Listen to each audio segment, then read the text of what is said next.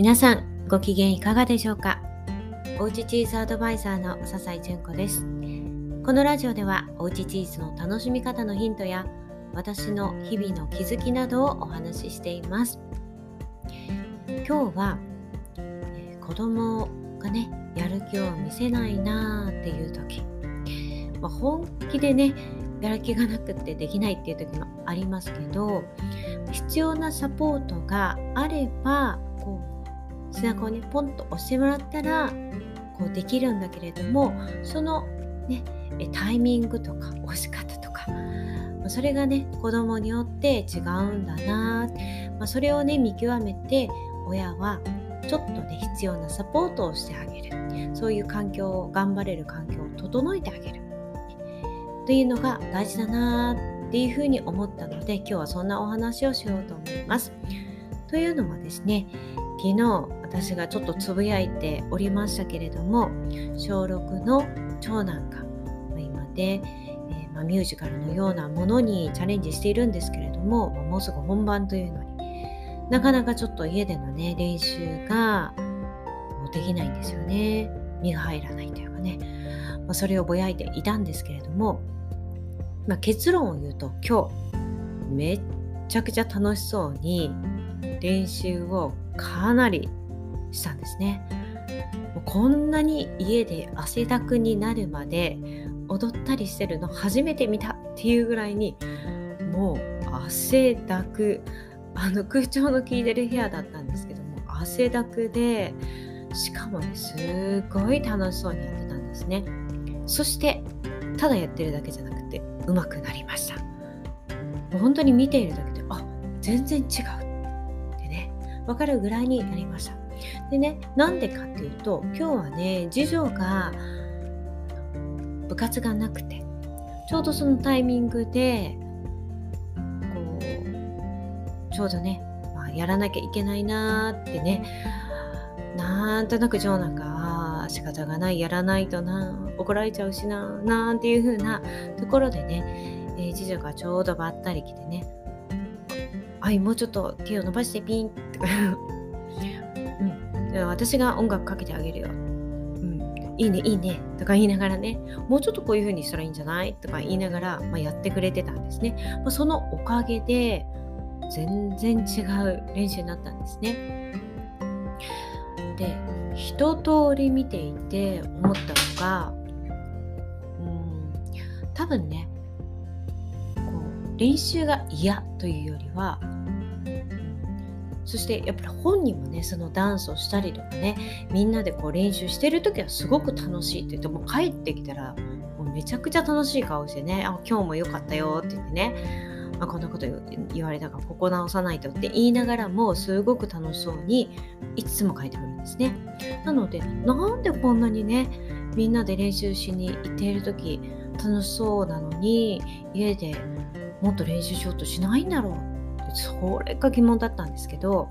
おそらく、まあ、今までねそういったことをやってこなかったしスポーツっていうのもね全然やってこなかったんですね。なので、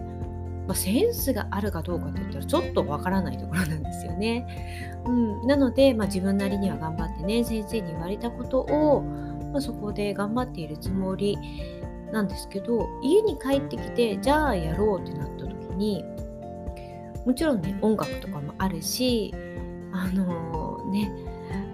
まあ、お手本見ようと思ったら見れるのかな。あ、うん、だけどどう自分が直せばいいのかっていうのはね多分分からなかったのかなと思うんですよね。なので練習をしようって思ってもどこに気をつけて何を練習したらいいのか。例えばこれをセリフを覚えるとかね歌を覚えるとかだったらわかるんですけどいまいちそこがピンと彼にとっては来ないところだったのかなって思うんですね。うん、それでもねやれることって多分あると思うんですけど、まあ、ここら辺はねやっぱりその子の今までの経験値とかね、まあ、それはスポーツとかだけではなくて何かに頑張ってみるっていう体験もそうですし、うん、いろんなことがね初めてで分からなかったのかなと思うんですよね。でも今日みたいにあのお姉ちゃんがね「はいはいやってみて」「おいいじゃんいいじゃん」もうちょっとね手をピンって伸ばすそこだけやってみたら「あいいじゃん」とか「はい笑顔笑顔」とかってやってたらねあのすっごい楽しそうにやってくれたんですよね。で、まあ、そこで私家事しながら見てたんですけど「おいいじゃんいいじゃん」って言いながら「お笑顔はい忘れないで」ってやりながらそしたら全然恥ずかしがるってこともなくもう汗だくで一生懸命ね言われたことを直しながらしかも笑顔で頑張ってねやってたんですよね。ああなるほどな人によってはねこういうことを言われなくてもあの自分ができていないところもう少し手を伸ばすっていうところを気をつけようとかねまあ、いろんな気づきとかねもっと頑張ってやろうっていうね意欲が湧いてくる人もねもちろんいると思うんですけど、まあ、うちの息子の場合はそうじゃなかったっていうことなんですよね。なので、まあ、私がねあえてうんはいはいやりましょう、えー、手取り足取りっていうのは今回しないようにしてたんですよね。うん、はいやろうねっていう声かけだけするようにしてたんですけどうん逆になんだろうそうやってお姉ちゃんみたいに、こうね楽しそうな雰囲気をまず作ってくれるっていうのもそうですしあのこうどうしたらいいのかっていうところを教えてくれる、うん、そういうサポートがあれば一歩ね踏み出すことができたのかななんていうふうにね今日思ったんですよね。あれだけ今までねなんかこう家の中でねやるのすっごく嫌がっていたのにもうなんか別人みたいだったんですよねだからこれは、うん、まずこれはこうねダンスとか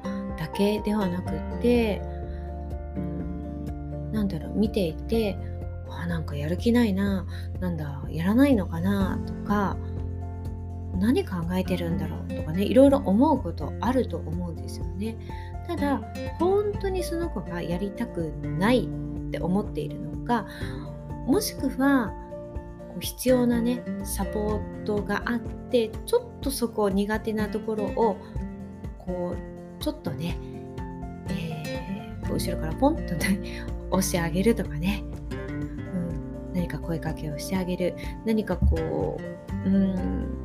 ちょっとその引っかかるところだけ手伝ってあげる。なんていうふうなことをしただけでぐーんとねその後こう伸びていくとかね自分でやることができたりするのかななんていうふうに思ったんですよね。まあ、ここはね難しいところなんですけど、まあ、頭ごなしになんか怒ったりとかね。なんでこの子はこんな風になっているんだろうとかね。ではなくってじゃあなんでこんな風にやりたくないんだろう。何か原因があるのかなとかね、うん、そうそういう態度をとっている原因っていうのをちゃんと、うん、見つけてあげたらもっともっとね楽になったり力を発揮できるようになったりするのかななんていうふうに今日思いました。はい。ということでねこう表に出ている態度だけ見て怒ったり褒めたりしていちゃいけないななんていうふうに今日思いました。ちょっとねお姉ちゃんの様子を見てですねあの勉強をさせられたなっていう感じがいたします。まあそれにしても今日はね本当に楽しそうでしたしうまくなったんですよねこんなに違うのっていう感じなんですよねうんいやー素晴らしかったこんなに汗をかいて家で練習したの初めてだからもう写真で撮っといてって言ってたぐらいなんですよね。うんまあこれでねちょっと気持ちをノリノリにしてねまた明日からも頑張ってもらえたらいいななんていうふうに思います。はいということで今日は久しぶりにねみんな、えー、揃うのでの後はゆっくり食事をしてえー、ね息子も褒めてあげたいと思います。はい、ということで今日はこの辺りで失礼します。ではまた明日お会いしましょう。